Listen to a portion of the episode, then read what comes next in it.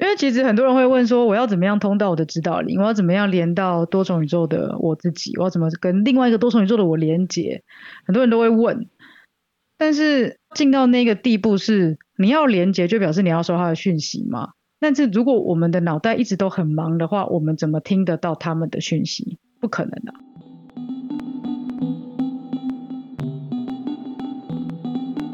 我不知道最近大家是不是都很喜欢看像老高啊，或者是一些呃，可能是探究灵魂啊、前世今生啊的议题。我自己本身是蛮有兴趣的。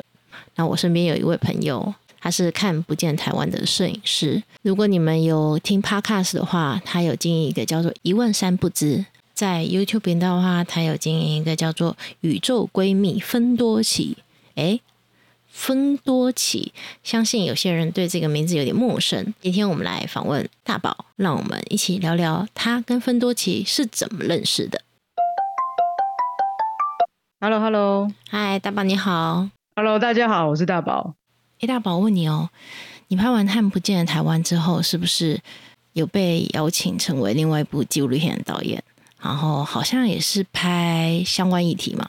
嗯。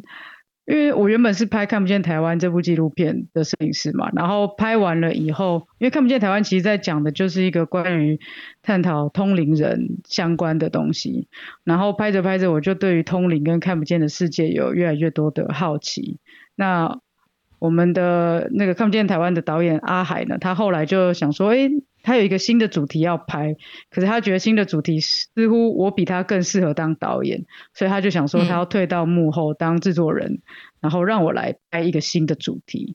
那那个新的主题，我在呃，我那个新的主题其实是拍一对一两个女生朋友，然后那两个女生呢，据说她们是灵魂姐妹花，就是她们在好多的时空，可能前世啊什么的很多地方，她们都已经是姐妹了，所以她们有一些故事。然后呢，这两个女生的其中一位呢，也是一个通灵人，所以呢，他就说，哎，他的高龄就是更高层次的灵魂的那个高龄，就是他指导灵，他的高龄就是要给他们一些任务，他们要去执行。所以其实之前是因为有这个这个纪录片想要去发展，所以那时候我才会被阿海导演问说，我要不要来当导演这样子。但这部片后来其实最后没有拍完，然后反而衍生出了。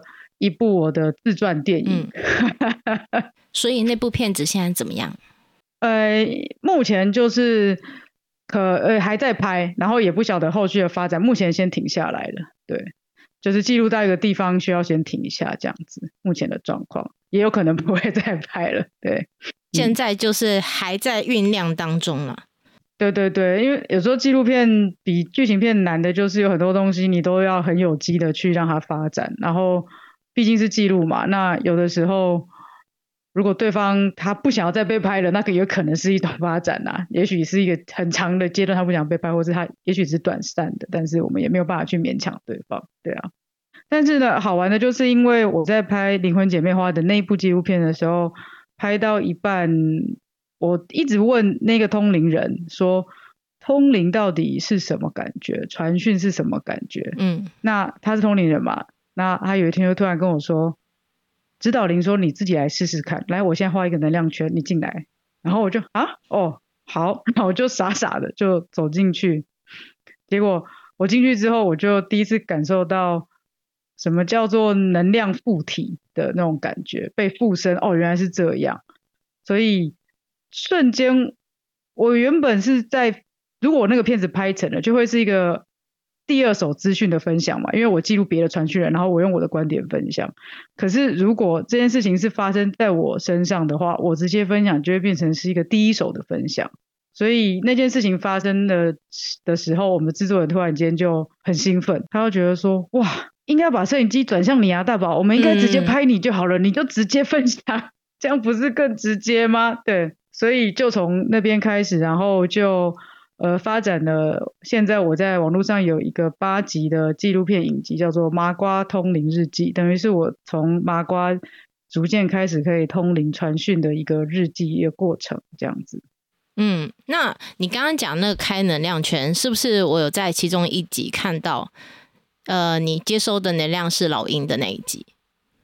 呃，对对对对对，那应该是在第三集的地方。对，嗯当我们去那个欧洲，去那个冰岛，还有去英国的时候，但是英国后来没有剪进去。但总之就是我们去冰岛那整趟旅行里面发生的。嗯，宇宙闺蜜分多奇，我觉得这名字非常的可爱，这是你取的吗？呃，不是，呃，芬多奇其实是我在如果有看《麻瓜通灵日记》的话，会知道，就是芬多奇等于是我后来接接连接上的一个我的，你可以说是指导灵啦。但是对我来说，我觉得他就是另外一个时空的我，因为每一个人，后来我了解到，原来每一个人其实我们都会说平行宇宙嘛，嗯平行时空嘛，但其实就是有很多很多的平行时空，就是很多很多多重宇宙。那如果每一个宇宙都有你的话，那其实每一个宇宙的你可能都是有一点点不同样貌的。那芬多奇就是其中一个宇宙的我，然后我跟他连上了线。那他也许他不像我们人类活在三 D 世界，他他生存的那个空间、那个时空跟我们不太一样。对，然后从他们的视角来分析我们三 D 世界的事情的时候，就会觉得，哎，这个观点蛮有趣的。对，所以后来我就常常跟他聊天，聊一些就是从他的观点怎么去观察我们人类的一些情绪啊，还有我们遇到的一些困境，他会怎么样去解释它。然后有一天，就是在我因为我自己有做另外一个 podcast 叫做一问三不知，对然后在那个里面，我们常常会回答一些听众的问题，他们想要问知道灵的问题，一些灵性上、身心灵的问题。然后有一天他就说，她是宇宙闺蜜，他希望大家不要把她当，他希望大家不要把她当做一个什么更高的存在，要尊敬，然后要害怕什么的。哼他说我就是一个闺蜜，我希望你们把我当做一个闺蜜，嗯，我们就这样子当做一个朋友来聊天，这样就好了。对，所以宇宙闺蜜分多奇算是他自己帮自己取的吧。哦，了解了解，很萌，他就很像他的人设啊。就是我看到他在你身上的时候，我就会觉得那样子的呈现就非常的反差萌。呃，有一个观众说我们很像是什么呃个性不同的双胞胎。哦，所以他有看到连结，然后他有看到差异，这样。啊，因为我在 YT 上面前一阵子有上传一支，就是我跟他的对谈，嗯然后对，然后总之在画面上就做分割画面，有点像左边是我问，然后右边是他答这样子对。但当然画面上看起来都是我，可是两个人的表情啊、情绪啊、状态就很不一样。嗯。你一当初在拍摄看不见的台湾，然后你会提出疑问，这这些事情其实获得了一个机会去去做这样的连接，这应该是你当初意想不到的吧？对，没错，完全没有想过。在一八年，就是真的遇到那个通灵人协助我之前，我是完全没有想过的。嗯，但我可能是因为我那时候有在想，就是为什么我确实相对蛮容易就开启，可能是因为我真的很不怕死吧。哦，真的吗？因为我太，因为我很好奇啊，我太好奇了，而且我对于那个东西，就是如果有一天我真的可以通灵，可以传讯，我是不害怕的。在那个时候啦，嗯我他，因为有的人像我们一般在说到通灵的话，大家想象中的通灵人就是那种宫庙里面的，或者是什么操着一些法器，然后把自己呃垂昏啊，或者是要喝很多酒失去意识，然后在那边跳着舞，然后说着你听不懂的语言，会让你觉得有一点点可怕的那种形象嘛。嗯那所以说要成为通灵人，然后有的人可能会直接联想就是啊，成为宫庙里的那一种党机，所以会觉得很害怕。嗯可是，可是因为我那时候在拍那个纪录片的时候，灵魂姐妹花的纪录片的时候，我就看到那个通灵人他在传讯的方式是跳脱宫庙的那种方式的，他其实传的也都是光的能量，光就是能量体而已，他并不是哪一个道教或是大家已经认识的神，嗯，然后他传讯的方式也不是我们以前看到的那样子，所以我就发现，哎，其实传讯也有其他种更更轻盈的方式，不一定要落入原来的窠臼，所以我就开始对于传讯啊、通灵这件事情不害怕，所以我才会问他这个问题。我可能也不哦敢问一个党，我可能也不敢问一个党低这种问题吧，就是嗯庙里面的党机，我可能就不敢问他说，哎，通灵什么感觉？我可以试试看吗？我可能就不敢。对所以那时候有问他说：“我可以试试看吗没有哎、其实我那时候没有问，我就只问说到底什么感觉，因为我也不认为我可以嘛。？”嗯，但是他就突然就说，哎、上面的说你直接试试看。当下你就决定了吗？还是你有回去思考一下？没有啊，当下就决定啊，机会来就要抓住，因为我太好奇了。因为我那时候我就觉得我的使命是一个纪录片导演嘛，我我只带着一台小相机就跟着他去欧洲了。嗯，我就觉得我要我想要把这些东西都记录下来，分享下来，因为不是每一个人都有机会可以这么近距离、贴身的去记录这些事情。对，所以我那个时候太想要完成了，所以那个欲望跟那个好奇心大过于所有的害怕或是退缩这样子。嗯。我刚刚其实，在访问前有在看一下你的那个麻瓜通灵日记，嗯嗯嗯，在里面曾经讲过一个描述啊，就是说你在跟分多奇做他的传讯人的时候，有点像是说他在你的身体，然后跟大家说话，但你就在旁边。你如果想要嗯再重新掌控那个方向盘，你也可以，嗯。我觉得这个经历，当然我们是没有办法理解。我们顶多就是出现漫画的那种四格嘛，黑黑的，然后在旁边这样，这样子的感受到底是什么？就是它是一个漆黑的地方吗？还是一个像剧场的黑色空间吗？还是什么？嗯，它不会是黑的啊？你怎么会觉得它是黑的？它不是黑的。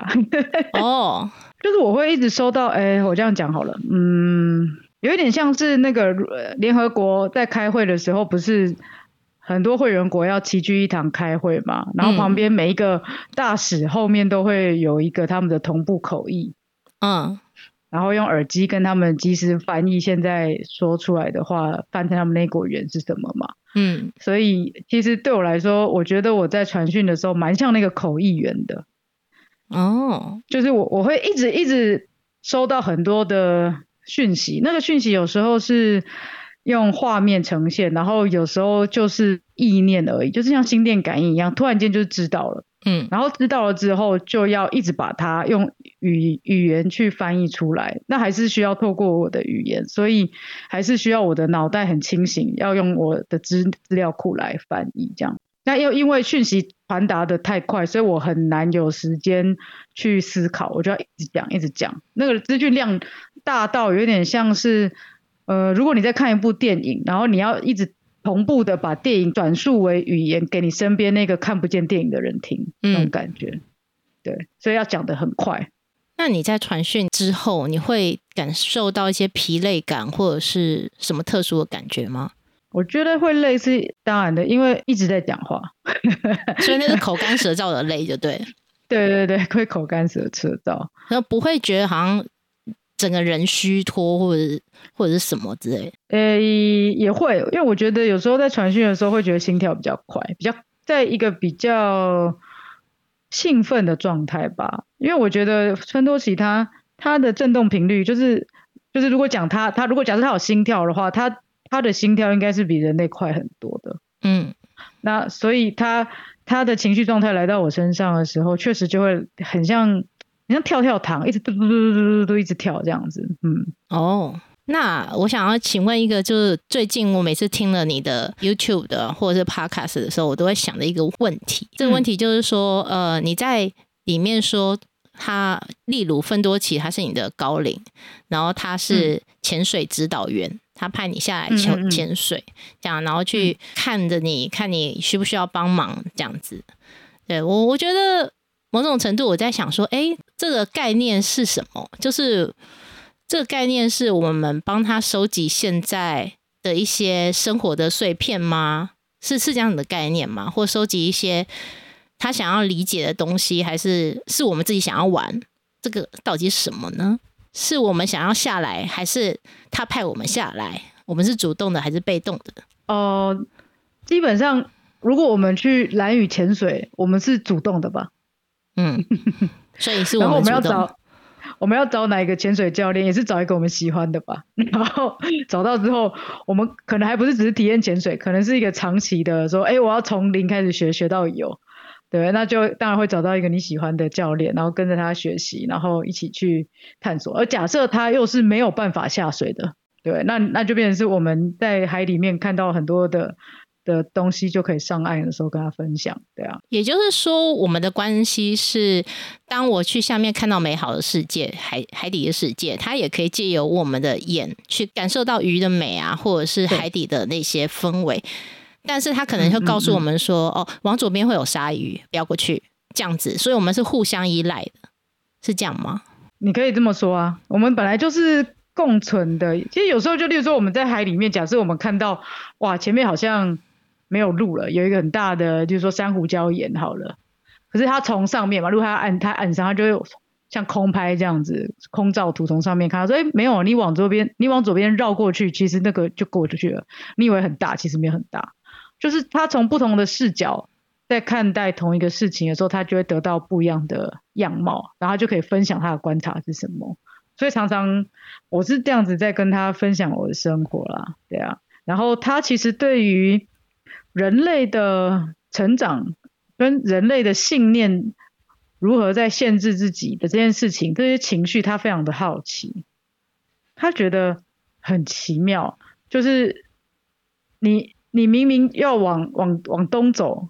可是你却一直往往西边走，就是你的目标地在右边，可是你却一直往左边走，或者是你就突然间害怕到蹲蹲下来，然后不敢前进，就是有点好奇说为什么人类会有这样的状况，一些自我设限的一些状况，然后那情绪的折磨的那些苦痛是什么？他因为他没有办法感受到，他没有经历过。嗯，那你其实在这个 YouTube 频道里面也做了出柜这件事情，我觉得哇。为什么要一次做这么多的告知？你是说呃性向的出柜吗？对啊，因为其实我觉得灵性出柜跟性向的出柜是非常相像的。嗯，然后而刚好我有经历过性向的出柜，那这两个出柜同时都在我身上发生的时候，我觉得其实蛮有连结性的，而且也不是每一个通灵人都刚好是需要出柜的同志，那刚好这两件事情都在我身上发生，我就觉得哎。其实我可以来谈论这件事，嗯，因为我我在这个点上嘛，这是一个比较罕见的状况，然后我才发现，哎，原来跟人家说我会通灵，其实也蛮难的，跟以前比起来说，哎，我是同志，其实都很难，嗯，都不是那么容易。现在来讲，现在这个时间点，二零二二年，然后同婚法已经过了，现在讲同志的出柜其实是相对容易很多的，因为起码法律已经有保障，已经认可了。对。可是现在讲通灵还是蛮难的，因为我们基本上我认为大家还是在一个嗯比较相信科学的一个状态，可是科学也有很多的限制，大家也知道。嗯。但是除了科学以外，大家就会觉得其他东西是比较容易会怀疑的啦。所以，我都有时候会开玩笑，我说其实现在有好像有点科学迷信。哦，对，就是科学无法证明的，我们就当做它不存在。对，但是它真的不存在吗？哎，明明又存在，但是我们就很难把它拿到台面上来聊。那这么多台面下的事情确实都存在，我就是一直想要在各种平台就是做这件事情，我想要把这些暗面的事情拿出来聊。大家好，我是大宝。你现在收听的是四武功先生。呃，你有一段影片是你是曾宝仪的呃灵魂那一段，我觉得很妙。原因是因为那时候曾宝仪也在，然后他跟你在对话，你是他的灵魂，所以你可以跟他讲一些他内心的话。我那时候在想说，那我们人有很多灵魂吗？为什么他身上有，然后他还有灵魂会降落在你身上？因为灵魂它不是个体啊，灵魂它不是一个一个一个的，嗯，对啊，灵魂如果用我现在来解释，我会觉得它有点像是嗯灯泡，就是如果说我们把人的身体想象成那个灯泡的那个外面那个玻璃罩，那整个形状，那灵魂其实是当你点上灯的时候，从里面透出来的那个光，那是灵魂，所以灵魂其实它是比你的身体还要大的。那我在他的身边，我有没有可能去连到他透透出来的光呢？当然有可能啊，我可以从我的面相去接收那样子的能量，然后传达一些讯息给他。哦，是这样子的概念。嗯，还有另外一个，我也是颇好奇，就是。我认识很多的朋友，他们都会做宠物沟通。嗯，前几年我觉得非常多，就是我身边的朋友会做宠物沟通，然后很厉害的宠物沟通师呢，他们都会有自己的 FB 或 IG，然后他会分享就是他们做的呃，可能过世的宠物啊，主人会希望跟他们再聊一下，这样觉得很奇妙的是，那些宠物呢都好成熟哦，他们就会跟主人说不要担心啊，我一切都很好，然后妈妈也要照顾自己，等等等的。当然，人跟宠物是不一样，只是我就会觉得说。为什么当他们走了的时候，然后宠物沟通师呈现的他们都如此的成熟，不会说讲一些好像比较负面的东西，反而都是我一切都很好，你不要担心，你要好好照顾自己这样的话？为什么？为什么我们在人世间的时候，反而都会想比较多的烦恼？因为我们是被灯泡给限制住了光啊，然后其实那个灯泡没有的时候，那个光反而有更大的地方可以去施展自己，然后会发现。原来以前活着的时候，生而一个为生而为人，有身体有很多好处，可以去体验很多事情。但是其实有身体对我们的灵魂意识来说，也是一个框架，它把我们给箍住了，只能用三 D 的眼界来体验人生。可是，一旦我们离开了以后，会发现其实灵魂的意识是比身体大太多太多了。其实讲到这个，有一本书我可以推荐，就是有一本书叫做《死过一次才学会爱》。嗯，然后呢，它作者叫做 Anita，他是一个印度人，然后他在香港长大。那他基本上就是在香港生活。那他有有趣的故事是，当他有一天，他到后来，他因为生活跟工作压力太大，然后他得了癌症。嗯，他在医院的病床上基本上是死掉了。嗯，他的心跳停止了二十分钟。嗯，然后在那二十分钟，他的灵魂离开了身体以后，突然间有一个全新的感受，然后他看到了不一样的视野，然后他才知道原来死掉跟他原来想象的完全不一样。嗯，然后他感觉到他跟所有的东西都连在一起，他可以看到他的兄弟从印度正坐着飞机在那个上空，在飞机上面正要赶过来，然后他看到他死去的爸爸，然后跟他联系上。然后他感觉到所有的东西，他跟大家都是一体的，他们不是分开的，就连灵魂跟灵魂之间都不是分开的。嗯，然后他的那个视野全部打开了，结果他被救回来了。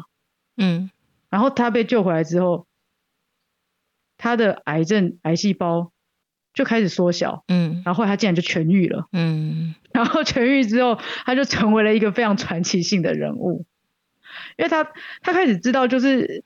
以前他还他还没有濒死经验之前的他，他所在意的那一些生活上的琐事根本都不重要，他再也不会去纠结了。然后他用新的心态去活他接下来的人生的时候，他原本的那些心结、那些病痛就全部都不见，很妙。然后后来他就写了这本书，叫做《死过一次才学会爱》，就在讲他这个濒死体验。然后很妙的是，他后来因为这个经历太特别，他到处开始演讲。嗯，所以他还出了第二集，然后第三集，那里面就有更多，就是他在世界各地去演讲的时候，有很多人问他的问题，然后他怎么去回应。所以这本蛮好看的，然后它有一些影片在网络上都可以找得到。嗯，好，所以就是对啊，就是死死掉以后才发现，哇，其实灵魂根本不灭，而且灵魂比我们想象的还要大太多了。所以灵魂其实没有真的受伤，就是在三 D 世界里面所有的伤害，其实对灵魂来说都不是真的受伤害。所以那些宠物，也许他们离世了，但他们就会觉得，也许以前主人觉得很愧疚，对他不够好，或者是什么的那些纠结，当他死掉之后，是一个灵魂的视角来看的时候，就会发现那一点都不重要，也不是是任何伤害。但是我觉得我们蛮难的啦，因为我们现在就是在三 D 的世界嘛，有这个身体，所以没有去到那个地方，没有办法 从那边看，所以嗯，没有办法很完整的去体会那个东西。那。你觉得我们来到人世间是为了结缘吗？还是我们来到的世间是是要去体会磨难？嗯，我其实后来真的觉得来人世间就是像芬多奇说的，就是来体验，体验你想要体验的整个旅程，然后你会为自己设计非常多的关卡，你讲关卡也好，或是非常多的事件。你要说是苦难吗？嗯，也可以是这么说啦。如果你要把它定义为苦难，因为基本上需要那些事件的触发，你才可以去经历一些你原本预计就要来经历的事情嘛。而所有跟你一起经历这个事情的人，其实都是你们早就已经共同决定好说，哎，约好的，我们一起来做这件事情。就是有人说，我们在这个人世间来之前，都其实是自己确定好自己的任务，是这样的概念吗？我不会说是任务，哎，我觉得有点像是，嗯，就像芬多奇说的话，就是如果你来人世间投胎，就有点像是你选了一片，就说 PS 五的游戏片来玩好了。嗯，那你今天为什么选择要玩《最后生还者》？哎，还是你今天其实你只是想要玩马里欧？哎，还是你今天想要玩恶灵古堡？你一定有你想要追求的体验啊！你想要玩那个游戏，你想要得到的乐趣嘛？嗯，那你说你里面经历那些关卡、那些怪物、那些 BOSS 是苦难吗？对对，游戏角色来说一定是嘛，可以这么说。可是整体而言，你想要得到是那完整的体验，然后最后面达到那个游戏片最后面的终点嘛？你有一个目标要去达成，嗯，对，那那其实这个时候就应该要去思考是，我要从这个事，如果是我自己选，那我为什么要这样选？我可以从这个事情上面得到什么，学到什么，看见什么？嗯，我想要得到体验是什么？有时候其实体验不见得一定都非得是正面的，啊，也许有时候就是你必须知道说，哦，这是行不通的。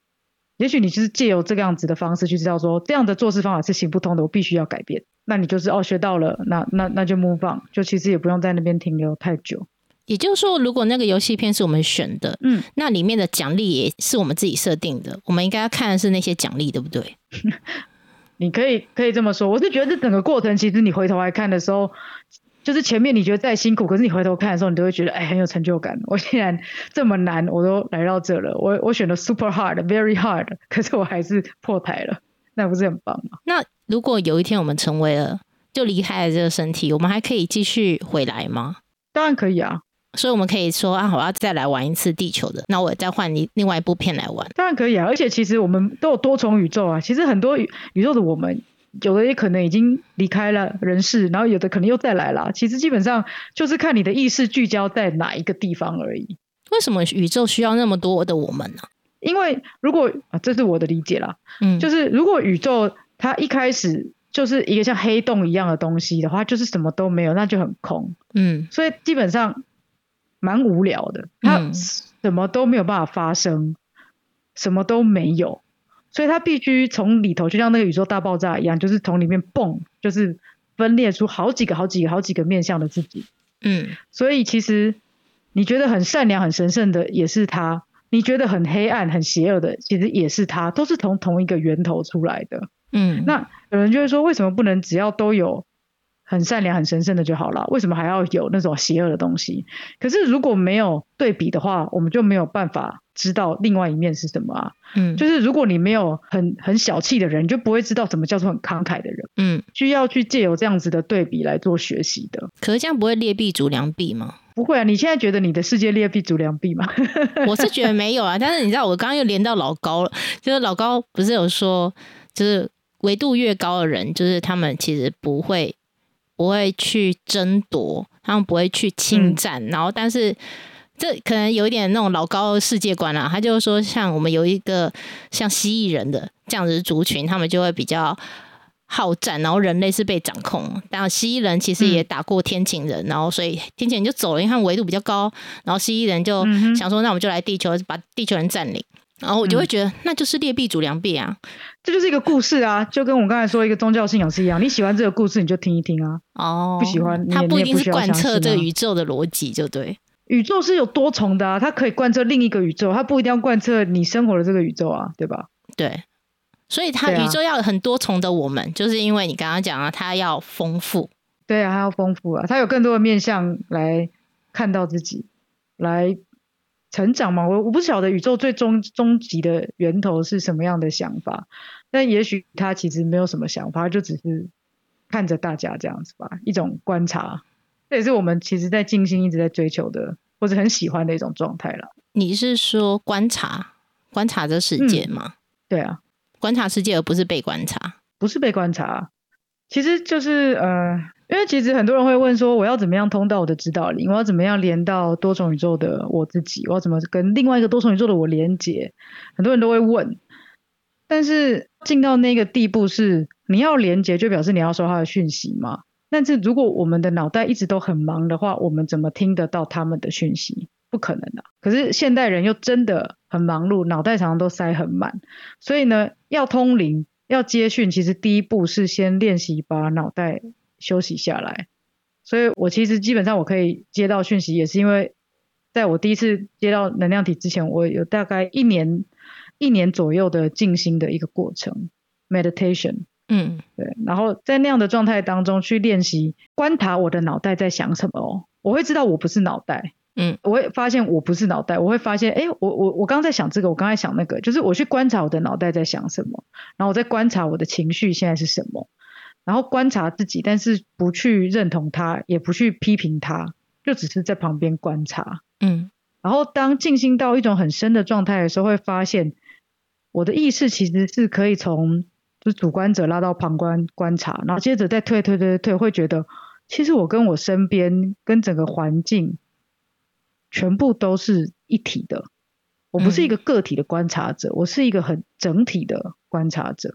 然后我甚至有时候可以做 journey，就是可以观察到不在这个地方的人，嗯。就像有人不是会遥视吗？或者是嗯。说他可以，或者说它可以借由时空旅行，然后去到不同的纬度。其其实像我们去下部世界找力量动物，就是一种时空旅行嘛。哦，好，嗯，没想到刚刚那个问题有如此深刻的回答。